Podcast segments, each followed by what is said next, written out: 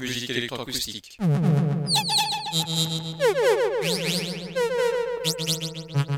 Musique concrète.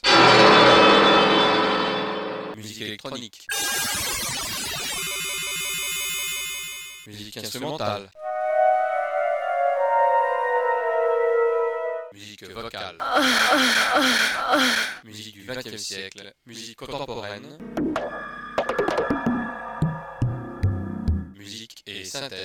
Une émission réalisée grâce à la phonothèque de l'IMEB, à la médiathèque de Bourges, à l'association des amis du GMEB.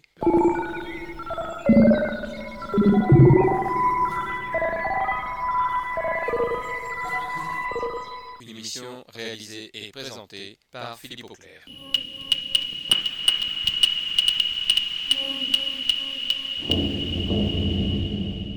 Musique et synthèse.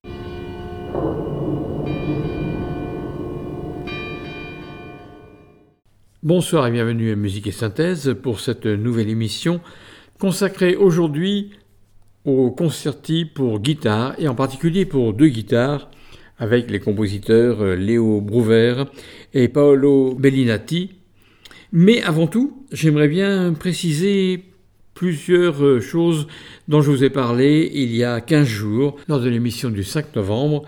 J'ai employé le nom de plusieurs compositeurs dont j'aimerais vous faire écouter un extrait pour que vous puissiez situer ces compositeurs dans l'histoire de la musique, dans leur œuvre et dans leur siècle. Donc lors de l'émission du 5 novembre, j'ai cité plusieurs compositeurs dont Alexandre Lugini, Charles Coquelin, Joseph Canteloube et bien sûr Claude Debussy. Alors je vais commencer tout de suite par Alexandre Lugini. Je vous ai parlé de ce compositeur parce que sa femme était harpiste conservatoire de Paris et elle était l'amie de Germaine Taillefer, Germaine Taillefer, dont on célébrait les 40 ans de la disparition il y a 15 jours. Germaine Taillefer est une femme compositrice qui a écrit pour la femme d'Alexandre Lugini des petites pièces pour harpe.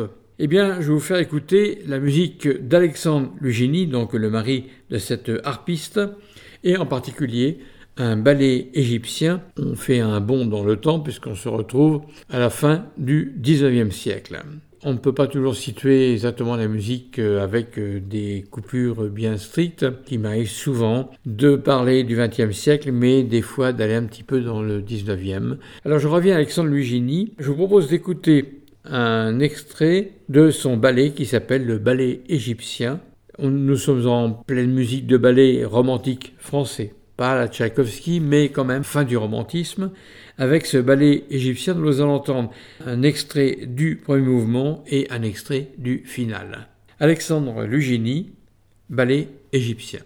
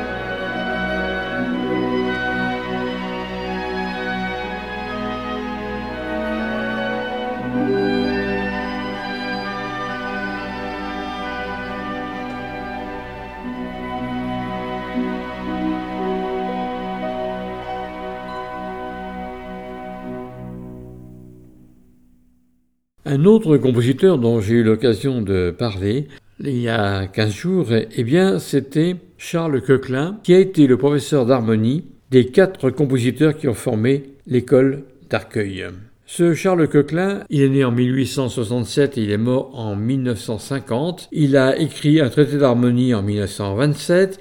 Il a écrit un monumental traité de l'orchestration en 1941. Je vais vous faire découvrir ce musicien qui a été donc le professeur de la classe d'écriture des élèves qui ont formé, des quatre compositeurs qui ont formé l'école d'Arcueil. Il a écrit des pièces pour hautbois et corps anglais. Alors le corps anglais, qu'est-ce que c'est? Ben, C'est un grand hautbois, plus grave. Mais comme il est grand, eh bien c'est difficile de mettre les doigts sur les clés.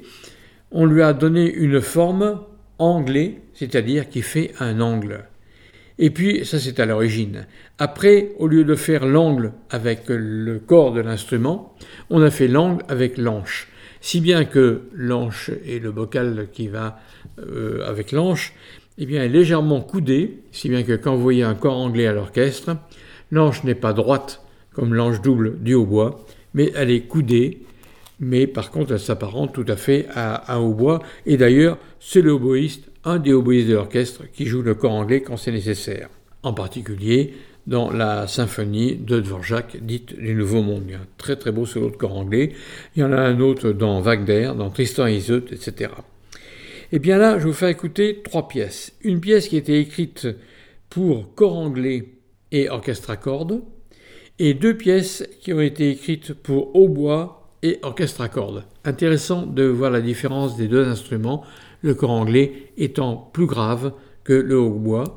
Ce corps anglais, c'est celui qui va commencer ce triptyque pour cordes, corps anglais et cordes, et puis deux pièces qui vont s'enchaîner pour hautbois et cordes, du compositeur Charles Coquelin, qui a écrit un célèbre traité d'orchestration, ce qui explique d'ailleurs pourquoi il a choisi ces instruments. Voici donc euh, Charles Coquelin et cette pièce pour corps anglais et cordes, suivi de deux pièces pour hautbois et cordes. Charles Coquelin.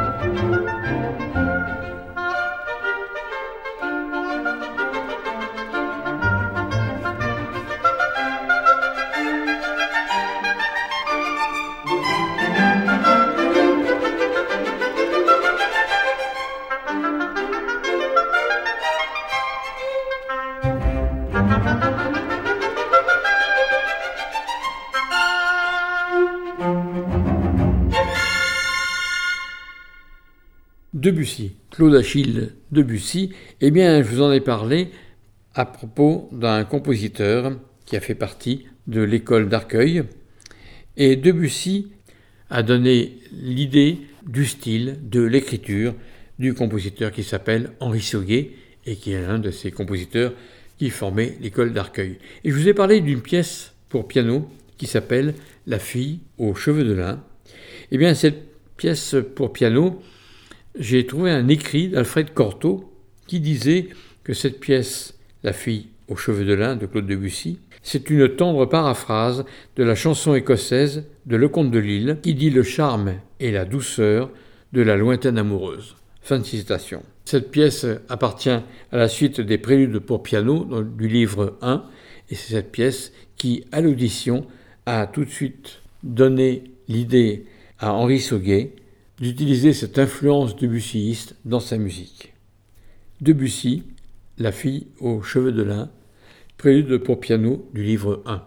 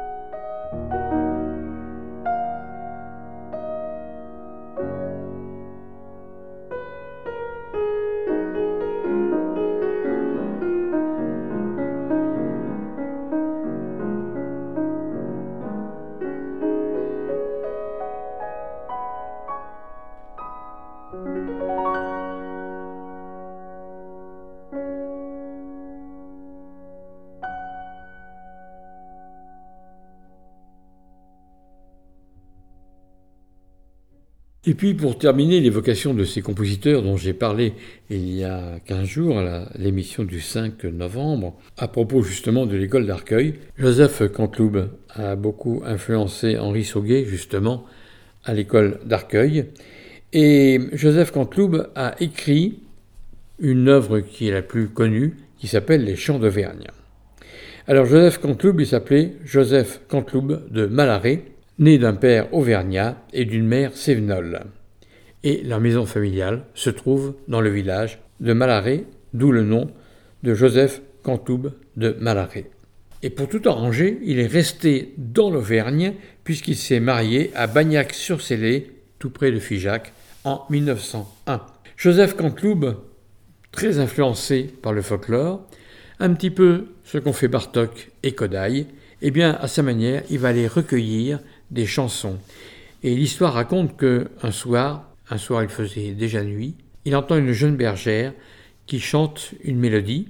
Donc il prend du papier à musique, il écrit la mélodie un peu comme faisait Olivier Messiaen avec les chants d'oiseaux. Lui, c'est avec la mélodie populaire, il écrit la mélodie, et puis, une fois que la bergère a fini, il entend un peu plus loin un jeune berger qui lui répond dans une autre mélodie. La distance à vol d'oiseau était courte, mais pour y aller, il fallait faire au moins 6 km. Donc ils étaient séparés dans deux chants différents, deux chants CHAMPS, mais ils chantaient deux chants aussi CHANTS différents de ce folklore auvergnat. Joseph Canteloube va noter entre autres ces deux mélodies et donc il va écrire un recueil de chants d'Auvergne et je vous propose dans ces chants d'Auvergne trois bourrées enchaînés qui sont basés sur des chansons populaires auvergnates, L'eau de la source, Où irons-nous garder notre troupeau? Et puis la dernière euh, bourrée, Là-bas dans le Limousin petit, là-bas dans le Limousin. Voici donc ces trois chansons de Joseph Canteloube qu'il a orchestrées pour un orchestre symphonique, mais avec toutes les couleurs de l'Auvergne, les couleurs de la cabrette avec le corps anglais, avec le hautbois, corps anglais dont nous parlions tout à l'heure, le hautbois, la clarinette, la flûte, etc., etc. Il va donc euh, énormément colorer sa musique pour rappeler l'ambiance qu'il y avait dans les tavernes auvergnates et sévenoles, et il va écrire ses chants d'Auvergne, dont je vous propose l'enchaînement de ces trois bourrées, l'eau de la source, où irons-nous garder, et là-bas dans le Limousin petit. Joseph Canteloube de Malaret.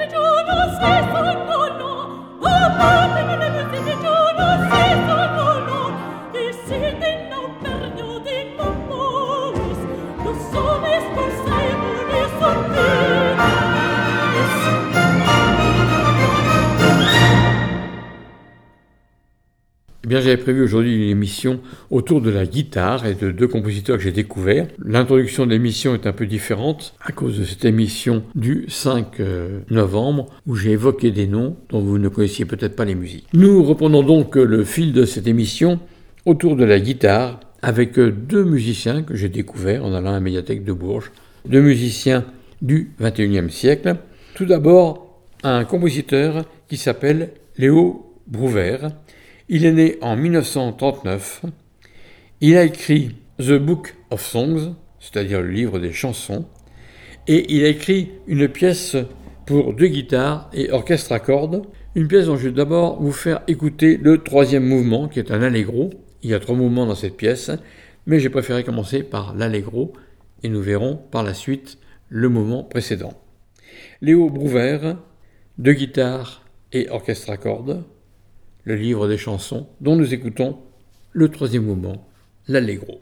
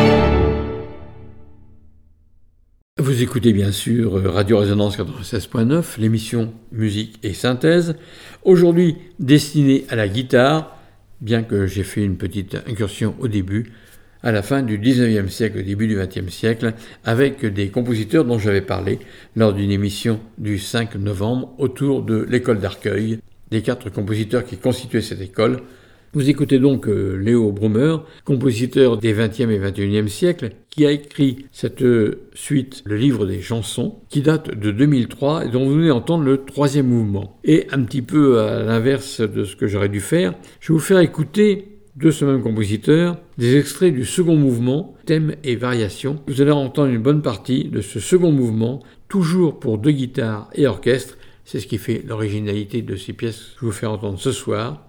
Un extrait donc de ce second mouvement de Léo Brouwer, thème et variation.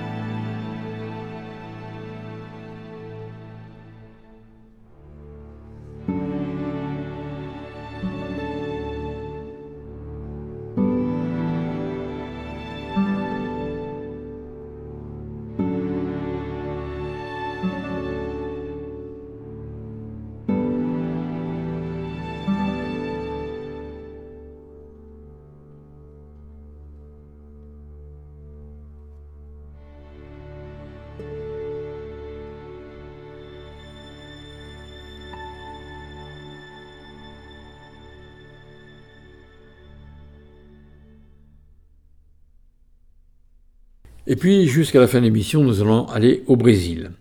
Au Brésil, d'abord avec ce compositeur brésilien, Paolo Bellinati, qui a fait ses études au Conservatoire de Sao Paulo.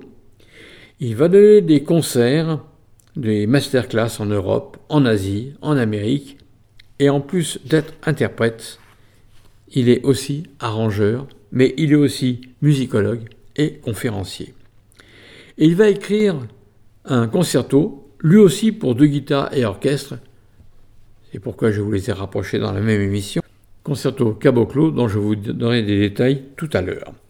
Sachez en tout cas que nous allons entendre pour l'instant de ce compositeur qui s'appelle Paolo Bellinati le second mouvement, Moda di Viola.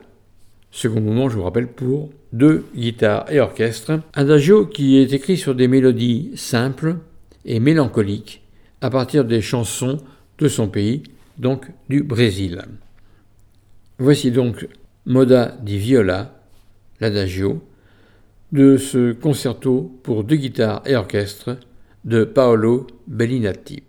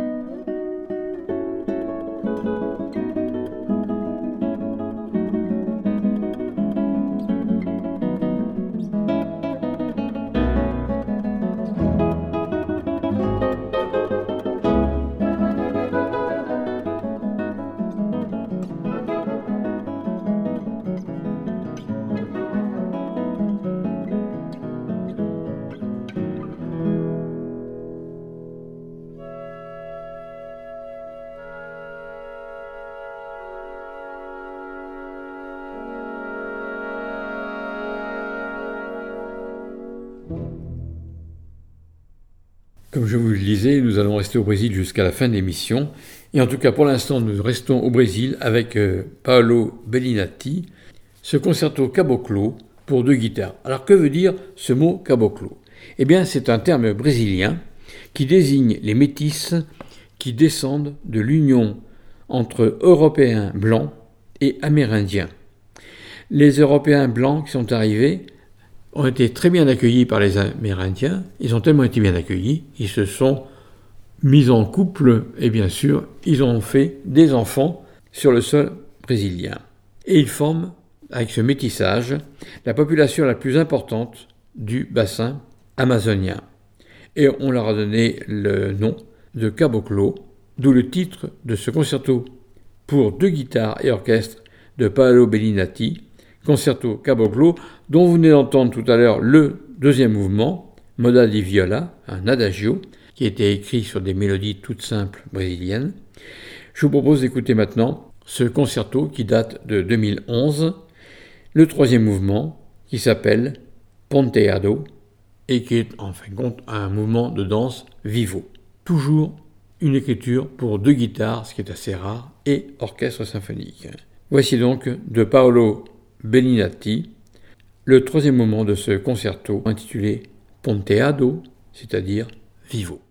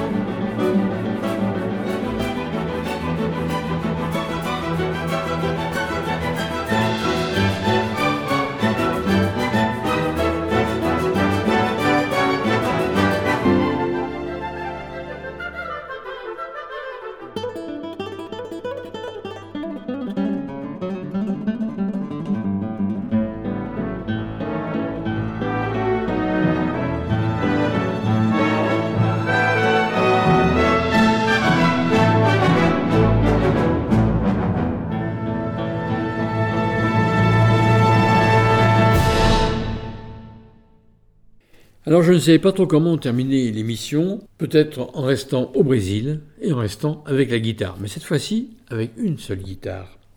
Une seule guitare, c'est celle de Villalobos, Heitor Villalobos, compositeur que vous connaissez certainement plus que les précédents. Il est né en 1887, il est mort en 1959, compositeur brésilien, et il a écrit une pièce qui s'appelle Sextor mystique. Et dans ce sextoire mystique, il y a trois mouvements allegro non troppo, adagio et quasi allegro. Je vais vous laisser enchaîner parce que c'est ce qu'a voulu le compositeur Heitor Villalobos. Ce sextoire mystique, il est écrit pour flûte, hautbois, saxophone, harpe, célesta et bien sûr guitare.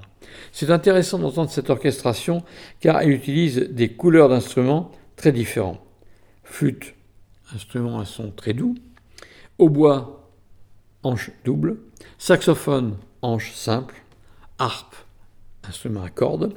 Célesta, c'est ce petit piano que l'on met dans les percussions à des petites lames de métal qui a un petit côté magique. On l'entend bien sûr dans le ballet de Tchaïkovski, Casse-Noisette, et dans une des danses de ce ballet. Mais vous allez le trouver ici, mêlé à ces instruments, et puis bien sûr l'instrument soliste, la guitare. Donc, sextoire mystique de Villalobos, flûte, hautbois, saxophone, harpe, célesta et guitare, du compositeur brésilien Heitor Villalobos. Les trois mouvements, allegro non troppo, adagio et quasi allegro, sont enchaînés.